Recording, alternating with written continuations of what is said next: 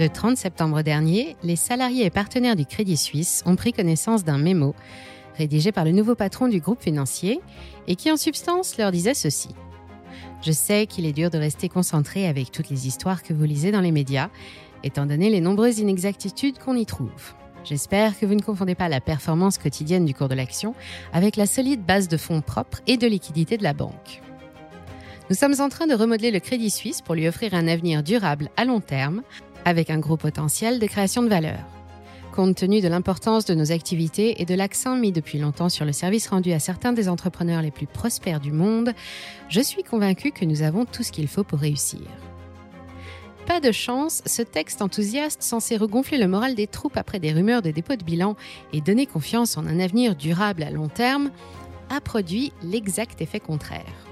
À l'ouverture des marchés le lundi suivant, le titre du Crédit Suisse a dévissé de plus de 11% en une seule journée, alors que son cours était déjà résolument baissier depuis la crise de 2008. Ulrich Koerner, le nouveau président, a finalement semé une belle panique. Beau travail. En France, à moins de suivre les actualités financières, peu de gens le savent ou s'en préoccupent, mais le Crédit Suisse serait au bord de la faillite. On parle même d'un nouveau Lehman Brothers. Cette énorme machine qui emploie plus de 50 000 salariés et réalise plus de 22 milliards de francs suisses de PNB l'année dernière, soit près de 23 milliards d'euros, est en état d'alerte maximale et à la recherche de quelques milliards de plus pour s'en sortir. Face à elle, la chute des marchés qui fait aussi plonger d'autres géants de la finance comme la Deutsche Bank ou la Société Générale, et dont la capitalisation boursière n'a jamais cessé de s'éroder depuis 2008. Les difficultés qui frappent ces institutions déjà malmenées par l'actualité et la récession européenne font peur. Il ne manquerait plus qu'une faillite bancaire pour déclencher une réaction en chaîne qui plongerait le monde de la finance dans un chaos inédit, pire qu'en 1929. Dans cette vidéo, je vous propose de faire un saut chez nos voisins suisses, histoire de voir pourquoi ces rumeurs circulent, de vérifier si elles sont fondées, et si elles le sont, alors nous verrons avec quelles conséquences et s'il existe des solutions pour se préparer. Car oui, vu le contexte particulier de 2022, ça pourrait bien être pire que pendant la Grande Dépression des années 30.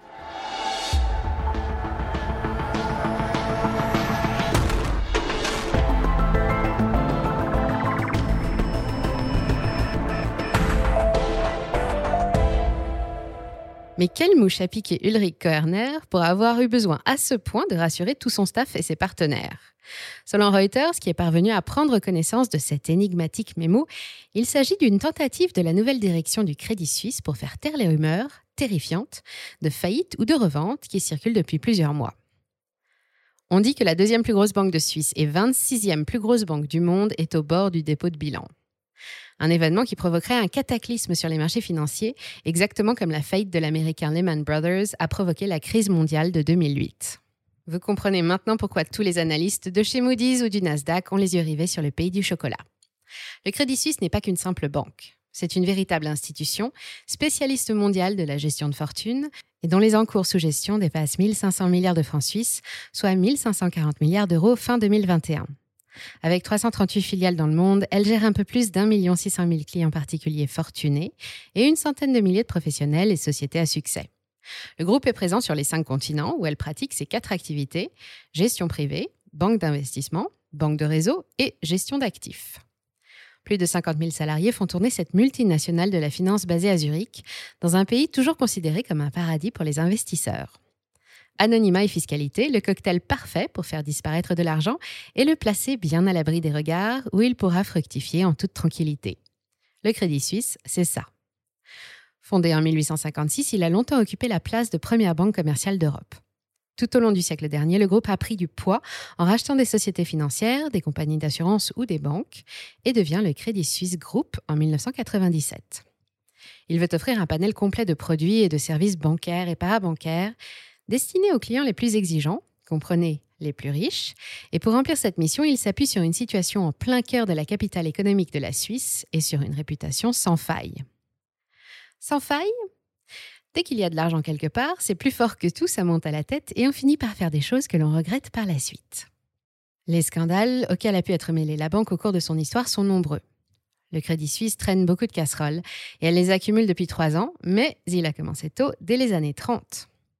Il est accusé d'avoir participé aux évasions de 12 000 dignitaires nazis vers l'Amérique du Sud à la fin de la guerre et tout au long des années 40, financées au moyen d'argent appartenant à des familles juives. En 1977, en plein choc pétrolier, c'est le scandale de Chiasso, du nom d'une petite ville suisse à mi-chemin entre Bâle et Milan. Dans les années 60, trois cadres ont voulu faire disparaître de l'argent sale italien en créant une société écran à l'insu de leur direction, Texan, une véritable banque dans la banque. Avec le recul brutal de l'économie en 1973 puis avril 1977, la société fait faillite et révèle plus de 2 milliards de francs suisses de dettes. Il faudra 11 ans pour effacer cette énorme tâche. En 2008, le groupe est fortement impacté par la crise des subprimes. En deux ans, son titre plonge de plus de 71% en bourse, mais en plus, la banque est accusée d'avoir joué un rôle majeur dans cette crise et elle doit répondre de ses actes devant la justice. Quelques jours avant que les marchés ne s'effondrent, elle aurait vendu des millions de produits dangereux à ses clients, de nouveaux instruments financiers complexes qu'on appelle subprimes, sans les informer des risques, et a précipité les marchés dans la tourmente. Reconnue coupable par le département de la justice américaine en 2016, elle est condamnée à payer une amende colossale de 5 milliards 3. Une de plus. Deux ans plus tôt, elle devait répondre aux accusations de fraude fiscale portées par le Trésor américain. Elle aurait organisé un réseau de sociétés offshore et incité 43 000 clients à y domicilier une partie de leur fortune pour échapper à l'impôt. L'amende se monte à 2 milliards 4. Et en 2009, la même justice américaine condamne encore le groupe à 536 millions de dollars d'amende, cette fois pour avoir maintenu ses activités en Iran et au Soudan, des pays frappés par un embargo financier et exclus du système international. L'image du groupe commence à souffrir et les marchés ne lui feront plus de cadeaux. Le Crédit Suisse ne se remettra jamais vraiment de cet enchaînement de catastrophes. Et ses actionnaires n'ont plus qu'à regarder leur patrimoine baisser d'année en année sans rien pouvoir faire d'autre que de maintenir leur confiance à l'équipe dirigeante. Mais ça ne s'est pas arrêté là. En 2021, c'est l'affaire Greensill Capital et elle vaut qu'on s'y intéresse quelques instants. Greensill était un spécialiste de l'affacturage, une technique de financement à court terme très répandue chez les professionnels. Cela consiste à se faire avancer le montant d'une facture par la société d'affacturage, moyennant une petite commission. Bien sûr, il faut que le débiteur soit solide, car c'est lui qui va ensuite payer la note et rembourser directement la société d'affacturage. Les factures émises sur des clients en difficulté financière ou de mauvaise qualité ne sont normalement pas acceptées, et pour un professionnel qui a la chance de travailler une clientèle de qualité, c'est une technique courante pour mobiliser rapidement de la trésorerie. Évidemment, proposer des services d'affacturage, c'est plus ou moins risqué, mais avec l'aide du Crédit Suisse, Greensill est parvenu à trouver un moyen imparable de diminuer le risque. Revendre une grosse partie de ses créances, les plus douteuses, sous forme d'actifs financiers négociables. On appelle ça titriser. C'est exactement le même principe que les subprimes. On prend un paquet de dettes, on le ficelle comme un rôti, on lui colle une étiquette avec placement à haut rendement écrit dessus et on le vend aux investisseurs amateurs de sensations fortes. Mais le Crédit Suisse ne conserve pas non plus ses produits structurés douteux. Il les inclut dans ses propres produits qu'il revend ensuite à sa clientèle, encore une fois sans l'avertir du risque, et tant que tout va bien, il ne se passe rien. Fondé en 1991 et valorisé à plus de 7 milliards de dollars en 2021 grâce au soutien de la banque helvétique, Greensill était devenu le spécialiste international de ce type d'opération. Son surnom, l'Amazon du fonds de roulement. Elle comptait parmi ses clients de grands noms comme Vodafone, Coca-Cola, les aciéries Ascoval, des communes, des fonds de pension et même des régions. La crise sanitaire et les impayés en cascade ne lui ont laissé aucune chance. Et aujourd'hui, les principaux financiers de la société réclament des milliards de dollars d'indemnités suite au dépôt de bilan du 8 mars 2021. J'entends d'ici les plus avisés d'entre vous me poser la question. Mais ils n'étaient pas assurés contre ce type de risque? C'est vrai, pour se protéger des renversements de marché, il existe des solutions d'assurance qui permettent de se couvrir contre les revers. Les produits Green Seal étaient assurés à hauteur de 75%, ce qui limitait drastiquement les pertes, mais pas de chance, l'assureur, un japonais, Tokyo Marine Holdings, a refusé de renouveler le contrat en juillet dernier, et le pire est arrivé. Vous en voulez encore? Souvenez-vous d'Archegos, le hedge fund américain qui a fait faillite l'année dernière, nous vous en parlions ici même sur la chaîne. Son président, le sud-coréen Bill Wang, a reçu le prix spécial du bouillon en bourse le plus violent de l'histoire, 20 milliards de dollars, parti en fumée en à peine une semaine. Et il est aujourd'hui poursuivi pour avoir manipulé les cours et abusé ses partenaires et des clients. Et qui a financé le fonds de Bill Wang? Le Crédit Suisse n'est pas seul dans l'histoire, mais le groupe a prêté près de 5 milliards les yeux fermés à Archegos, 5 milliards perdus. Évidemment, les marchés réagissent encore à la nouvelle et en un mois, l'action Crédit Suisse perd 23 il serait peut-être temps de faire quelque chose. Et quand éclatent les Swiss Secrets en février dernier, c'est le coup de grâce. Les Swiss Secrets, c'est un vaste système d'évasion fiscale et de blanchiment d'argent louche par lequel auraient transité plus de 100 milliards de dollars appartenant à 30 000 clients de la banque, des hommes d'État et des hauts gradés des forces armées jordaniennes, syriennes, yéménites et égyptiennes. Selon le Financial Times, la banque aurait aussi accordé près de 2 milliards de dollars de prêts à des ressortissants russes proches de Moscou, là encore en dépit des sanctions internationales qui pèsent sur la Russie. Bon, je m'arrête là, vous l'avez compris, le Crédit Suisse va mal. Il paye pour ses méthodes discutables et ses stratégies qui taquinent sans cesse les limites de la légalité. L'action a perdu plus de 50% de sa valeur en un an, plus de 70% en cinq ans, et entre 2007 et aujourd'hui, près de 95%. On a connu de meilleurs placements. Après une perte de 522 millions d'euros de francs suisses en 2021, les résultats du premier semestre de 2022 sont catastrophiques. 30% d'activité en moins et la perte qui plonge de 729%. Pas étonnant que les rumeurs se répandent. Le 1er octobre dernier, un journaliste australien annonce la faillite prochaine et sème le doute d'un tweet. Ces prévisions alarmistes sont rapidement reprises par une grande partie des médias et Wall Street s'enflamme. Sur les marchés, les contrats d'assurance qui couvrent la faillite du groupe, les CDS, bondissent. Leur prix est multiplié par 4 en quelques jours et pour les observateurs, c'est un signe qui ne trompe pas. La panique s'est aussi propagée auprès de riches clients de l'institution. Bloomberg a récemment rapporté que plusieurs familles fortunées d'Asie et du Moyen-Orient retirent des centaines de millions de dollars en raison de la santé du prêteur suisse en difficulté.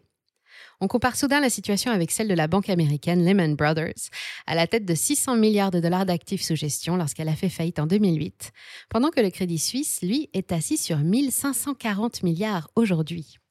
Si jamais le groupe venait à suivre le même chemin, le système financier international ne s'en remettrait pas. Le 31 septembre, Ulrich Körner, tout juste nommé directeur, est obligé d'adresser un démenti écrit à son staff. Dans cette lettre, il parle de l'excellente situation du groupe en termes de fonds propres et de liquidités et invite à ne pas se focaliser sur le cours de l'action. En effet, la banque affiche un ratio de fonds propres de 13,5%, supérieur aux 10% exigés par les autorités financières, et dispose de plus de 90 jours de réserve de trésorerie. Le groupe vient de se doter d'une nouvelle équipe dirigeante ultra qualifiée pour mener ses réformes et vite retrouver son équilibre. À long terme et avec le soutien de sa clientèle, il n'y a aucun risque. Le Crédit Suisse sera toujours là dans 20 ans. Au conseil d'administration, on y croit. La réforme va permettre d'isoler les activités de la banque d'investissement qui plombent l'ensemble des résultats et de se recentrer sur le conseil plutôt que le financement brut. Mais pour le moment, aucune autre information n'est communiquée. Il va falloir attendre la prochaine échéance, le 27 octobre, lors de la publication des résultats du troisième trimestre pour que l'ensemble du projet soit dévoilé. D'ici là, voyons de quelles solutions dispose le Crédit Suisse pour financer son sauvetage et se tirer de ce mauvais pas. D'abord, il y a la Suisse. Le Conseil fédéral ne laisserait pas la deuxième plus grosse banque du pays faire faillite en restant les bras croisés. Il y a donc beaucoup de chances pour que le gouvernement mette la main à la poche en cas de besoin, comme il l'a fait en 2018 avec UBS.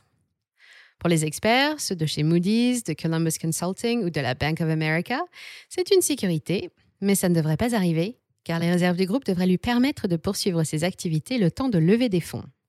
Et quand bien même ça arriverait, alors les actionnaires et les plus gros créanciers du groupe seraient d'abord mis à contribution. Le Crédit Suisse s'est déjà mis à la recherche de quelques milliards de francs suisses pour boucler son budget, entre 4 et 4 milliards et demi, une poussière pour n'importe quelle banque internationale, mais là, le groupe est sur la paille. Pour y parvenir, il y a plusieurs options. La vente d'actifs d'abord, mais les actifs lui rapportent et s'en séparer, c'est se priver de futurs revenus. Et puis à l'heure actuelle, les marchés ne sont pas favorables et le résultat de ces ventes pourrait être aussi décevant que les chiffres du deuxième trimestre. Autre solution, qu'un autre groupe bancaire majeur rachète son expertise dans la gestion de fortune et l'intègre dans son organigramme. Après la longue dégringolade de l'action, le groupe n'est plus valorisé qu'autour de 12 milliards d'euros, ce qui la met à la portée de pas mal de bourses. Là encore, des rumeurs parlent de la BNP Paribas, qui dispose des liquidités nécessaires, mais qui est aussi française. Et il est peu probable que le Crédit Suisse tombe entre les mains d'étrangers. C'est donc vers une troisième solution qu'on se dirige tout droit, une augmentation de capital par émission de nouvelles actions. Les actionnaires principaux craignent une dilution de leur pouvoir, mais vu la situation, ils ne vont probablement pas avoir d'autre choix. En parallèle, les créanciers actuels étudient les possibilités de restructuration des dettes et aménagent des échéanciers. Enfin, depuis la crise de 2008, les banques situées sur le continent européen disposent d'un fonds spécial, le Fonds de résolution unique, auquel elles contribuent chaque année, et qui est disponible en cas de défaillance. Il est donc peu probable, d'une manière générale, qu'une de nos banques dépose son bilan.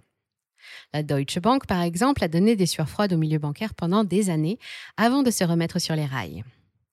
Alors depuis quelques jours, signe favorable on l'espère, le cours de l'action remonte légèrement et pour certains c'est une preuve que les investisseurs restent à l'écoute malgré les scandales et les difficultés. Cette fois, le Crédit Suisse n'a plus le droit de se tromper. Fini les pratiques illégales ou trompeuses. Fini le logo de la banque sur tous les dossiers embarrassants qui fuitent dans la presse. Fini d'ouvrir les robinets à la tête du client, fut-il riche comme Crésus, sans aucun sens du danger, au risque de se voir refuser le renouvellement des contrats d'assurance. Désormais, les choses vont changer. C'est en tout cas ce que Ulrich Körner promet. Rendez-vous donc le 27 octobre prochain pour savoir ce qu'il va advenir du fleuron de la finance suisse et au passage de l'ensemble du système financier mondial. Même si la situation est un peu différente, chez Lehman Brothers non plus, on ne croyait pas à la faillite.